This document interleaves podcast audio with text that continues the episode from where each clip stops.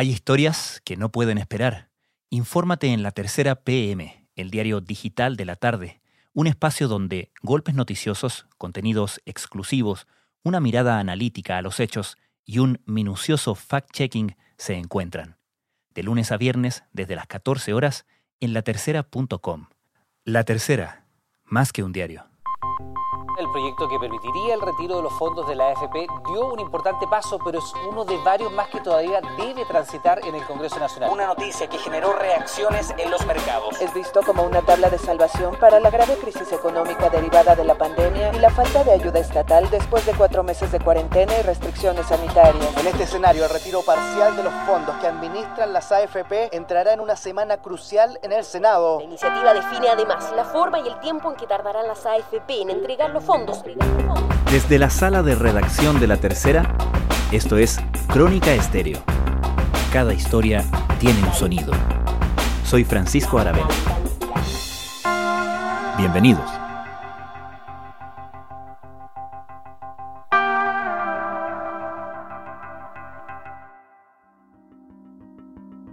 El gobierno lamentaron la postura de senadores de su sector a favor de la iniciativa impulsada por la oposición.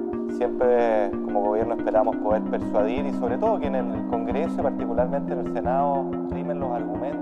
El proyecto que permite el retiro del 10% de los fondos previsionales de los afiliados avanza en el Senado, donde hoy se vota en sala y para el que parlamentarios de Chile Vamos ya han comprometido los votos que derivarían en su aprobación.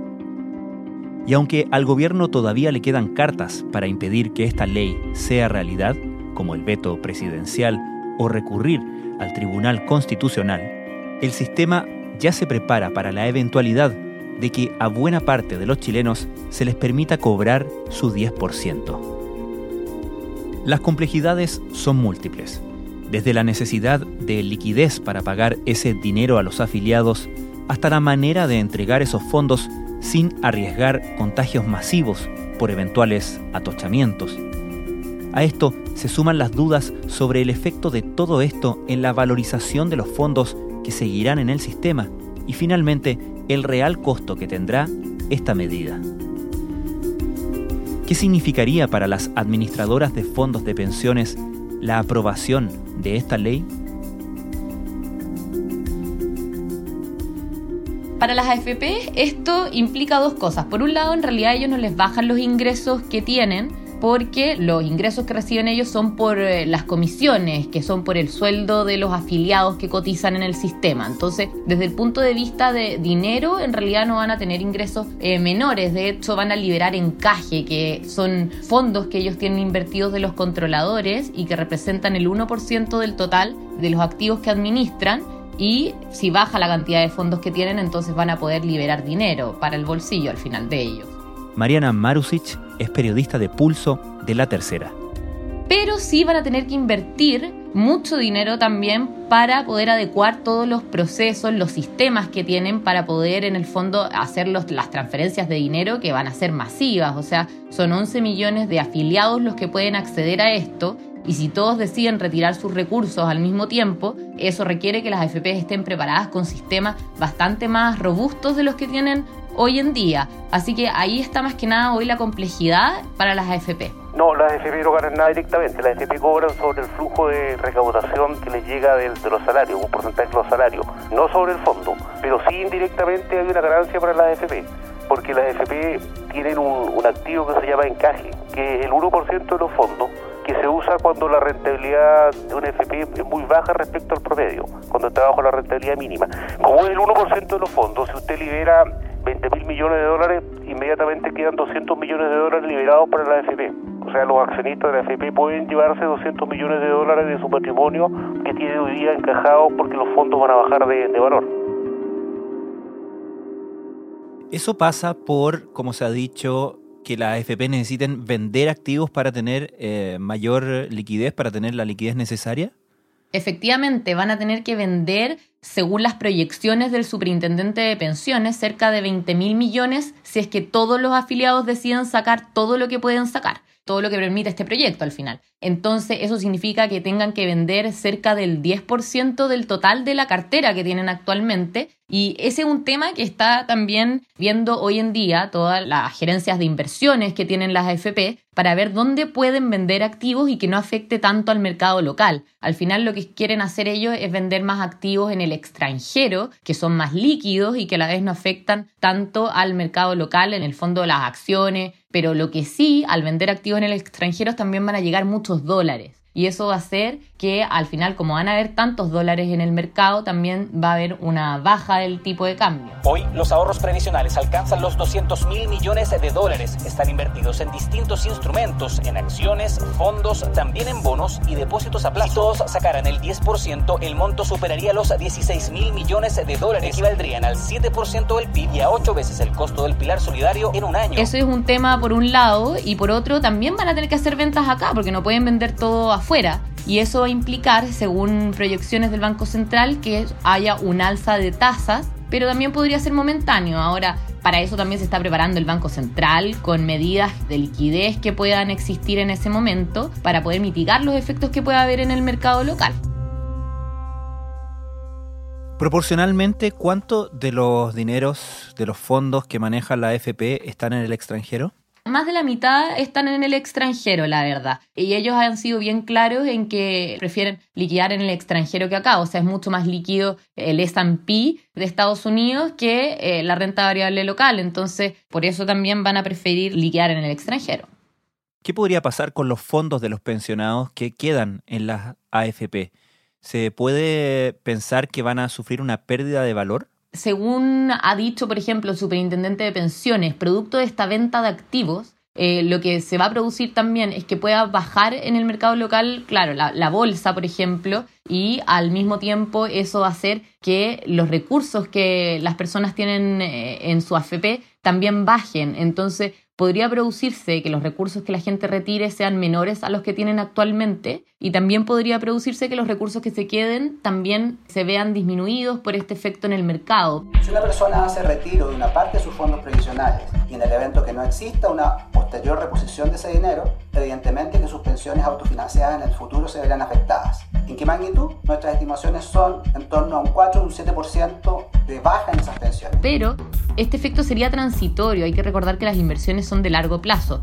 Entonces, para las personas que tienen sus fondos en la FP, los fondos que queden en el fondo, van a verse afectados ahora, pero en el largo plazo eso se recupera. O sea, no va a verse afectada de forma significativa probablemente la pensión, pero sí en el corto plazo para los que se pensionen por estos meses quizás se puedan ver un poco más afectados. Imagino que aquí también hay que considerar asuntos de clima, de clima político, de debate, y entre todas las cosas que se han dicho y que se han incluso celebrado por quienes se propugnan este proyecto de ley, tiene que ver con, de alguna manera, empezar a desmantelar el sistema de las AFP. ¿Qué efectos puede tener sobre la valorización de los fondos de pensiones esta noción de que el sistema puede ser radicalmente cambiado o incluso desmantelado?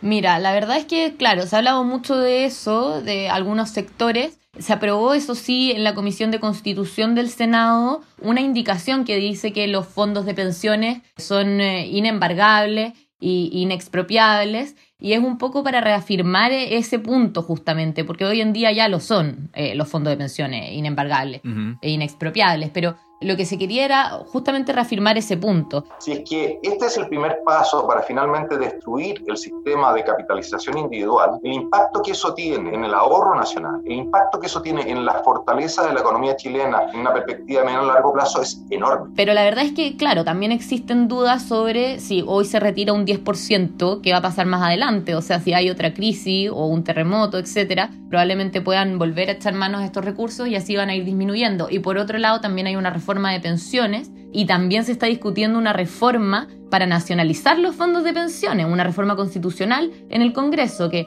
últimamente no se ha discutido tanto porque el retiro de fondos de pensiones es lo que ha primado, pero claro, también siempre existe esa duda. Ahora, el mercado en estos días ya la bolsa ha reaccionado, ha bajado bastante, pero eso también se debe a los retiros que van a haber ahora. probablemente no se está viendo que se va a desmantelar el sistema como tal y el mismo presidente de FP1, Ignacio Álvarez, también cree que no es tan así en el fondo. Él lo mencionaba en una entrevista de, este el fin de semana donde habla de que no ve que vaya a ver, se esté desmantelando el sistema por esto. Hablemos de esa entrevista que digamos que le hiciste tú y la publicaste en, en Pulso Domingo, porque Ignacio Álvarez es el presidente de AFP 1 y él, como tú bien recordabas en la entrevista, planteó la idea de un retiro anticipado de fondos al principio de todo esto, en marzo. ¿Cómo cayó esa propuesta dentro de las AFP?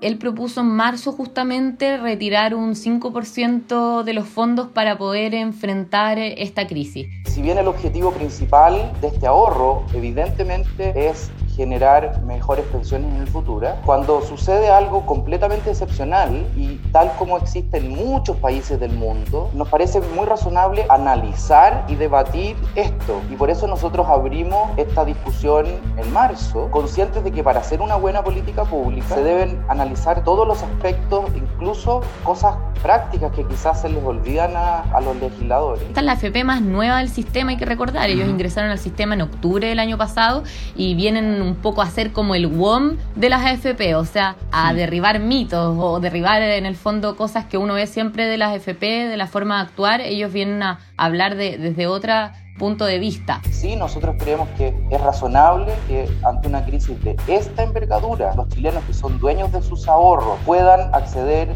a un porcentaje acotado, un monto acotado de ellos para que salgamos de esta crisis. Pero sí, él veía que sí recibió críticas, también el superintendente de pensiones, por ejemplo, eh, los ofició por esa propuesta y les pidió que dejen de dar esos mensajes y dijeron que tenían reparos fuertes con el rol que estaba jugando la FP pero él también hablaba de que después esto se solucionó porque no fue una comunicación que ellos hicieron a su afiliado. Al final, él dice, estamos en una democracia y estamos hablando esto, no es una comunicación que le mandamos a nuestro afiliado, sino más bien eh, a medios de comunicación, en el Congreso, cosas que han propuesto ahí. A propósito de eso, ¿qué voz han tenido las AFP en el mecanismo formal de discusión de todo esto? Porque obviamente los hemos visto pronunciarse a través de cartas, declaraciones públicas, entrevistas de subejecutivos, pero ¿cuánto están siendo escuchadas o cuánto están interviniendo en el debate legislativo propiamente tal, como especialista, como parte obviamente interesada en el proyecto de ley que se está discutiendo en el Senado? La verdad es que no ha ido ninguna FP, ni al Senado, ni cuando se discutió en la Cámara de Diputados a hablar sobre este proyecto. En la Cámara de Diputados hay que recordar que el proyecto se discutió dos días antes de ser despachado a sala y hubo invitados del gobierno y economistas, pero ninguna AFP. En el Senado nuevamente hubo invitados y por primera vez fue a hablar el superintendente de pensiones, pero tampoco se citó ninguna AFP. De hecho, el presidente de FP1 hablaba de que a él le hubiese gustado también, o sea, él quería ir a dar su postura sobre este proyecto, él está de acuerdo con retirar fondos, por ejemplo, pero dice que los parlamentarios no legislaron para preocuparse de la salud de las personas, o sea, él lo que dice es que al final puede haber contagios masivos si es que no se legisla bien el proyecto y se establece ahí una fórmula para poder depositar los, los dineros de forma electrónica, porque hoy no todas las personas tienen cuenta bancaria en Chile, eso es lo que dice él. Entonces hay que ver una solución para que todas esas personas también puedan tener transferencias y no tengan que ir presencialmente a sucursales, por ejemplo. Y él habla de 226 estadios nacionales, que son el equivalente a las personas que van a poder acceder a estos retiros, entonces no es menor. Ahora, ¿qué acciones o precauciones ha tomado el sistema desde sus autoridades? Mencionabas, por ejemplo, al superintendente de pensiones. El superintendente de pensiones hoy está trabajando con las AFP, se han reunido por videollamada claramente, dadas las circunstancias, pero están viendo todos los temas operativos que van a necesitar hacer las AFP y también la liquidación de activos, pero más que nada se están preocupando de que el proceso funcione bien, de que sea simple para las personas y en ese sentido la Superintendencia de Pensiones probablemente vaya a tener que sacar alguna norma en consulta para dar lineamientos a la AFP de qué es lo que van a tener que hacer. Escuchemos al superintendente, por favor. Muchas gracias. En primer término, voy a hablar sobre la magnitud y caracterización de los retiros para posteriormente, en base a lo anterior, mostrar los principales efectos del, del proyecto en las pensiones y también en otras áreas del sistema previsional para finalizar por algunas conclusiones. Los datos... El regulador ya advirtió que esto va a generar una baja en las pensiones, le parece un mal proyecto, pero de todas maneras, eh, si se aprueba, van a tener que hacer todo para que funcione lo mejor posible y en eso es lo que están ahora, viendo toda la parte operativa de cómo va a funcionar, etcétera. Poniéndonos en el lugar de que este proyecto finalmente se concrete, se apruebe y se concrete el retiro del 10% de los fondos previsionales por parte de los afiliados, ¿cuánta urgencia le pone eso al gobierno para ejecutar esta reforma más profunda al sistema de pensiones que ya anunció el presidente? El presidente ya dijo que le iban a poner más urgencia a la reforma y mandató a sus ministros de Hacienda y de Trabajo para que apuren el proyecto. Y también se ha comentado mucho que si hubiese habido un proyecto hace tiempo atrás, probablemente le hubiese quitado bastante presión a esta discusión, tal vez no, no estaría ocurriendo. Pero eso no se hizo, entonces ahora, claro, le están poniendo más urgencia al proyecto y han dicho la Comisión de Trabajo del Senado, que es la que está viendo este proyecto, también quiere darle urgencia, pero Dada la contingencia y todo lo que ha ocurrido con el coronavirus, el proyecto se postergó y recién ahora se está retomando ya con más agilidad. El año pasado enviamos al Congreso un proyecto de ley que permite mejorar las pensiones de 800.000 pensionados actuales. Así que es de esperar que si todos ponen de su parte, tanto el gobierno como la oposición, porque hasta ahora la oposición no ha querido transar en todos los puntos que ha pedido, podría salir un proyecto de aquí al menos al próximo año. Requiere cambios y necesita soluciones. Mariana, ¿qué reflexiones se hacen o qué planificaciones se hacen a la hora de comunicar esto al público? Porque ya vimos que cuando se aprobó esto en la Cámara de Diputados había gente que pensaba que ya estaba listo y que ya era cosa de ir a la sucursal a, a retirar sus fondos, ¿no?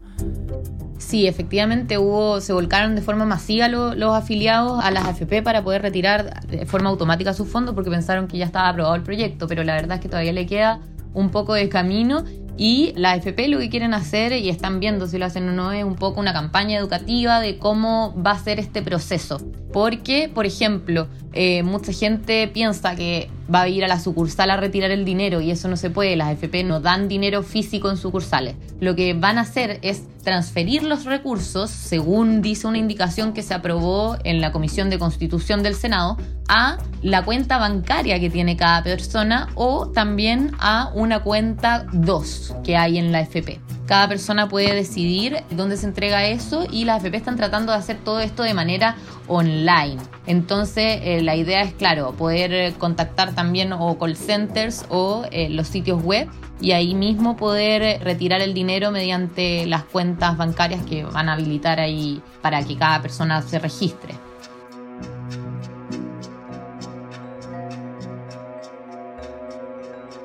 Mariana Marusic, muchas gracias. Gracias a ti.